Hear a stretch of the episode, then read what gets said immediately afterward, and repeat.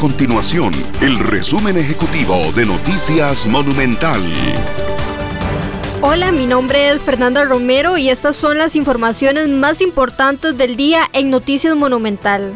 El Ministerio Público investiga un aparente tráfico de influencias en la vacunación contra el COVID-19 en el país. Auditorías de la Caja Costarricense de Seguro Social confirman maniobras en distintos centros médicos del país que permitieron adelantar la aplicación de la dosis a funcionarios que aún no les correspondía según el nivel de prioridad establecido.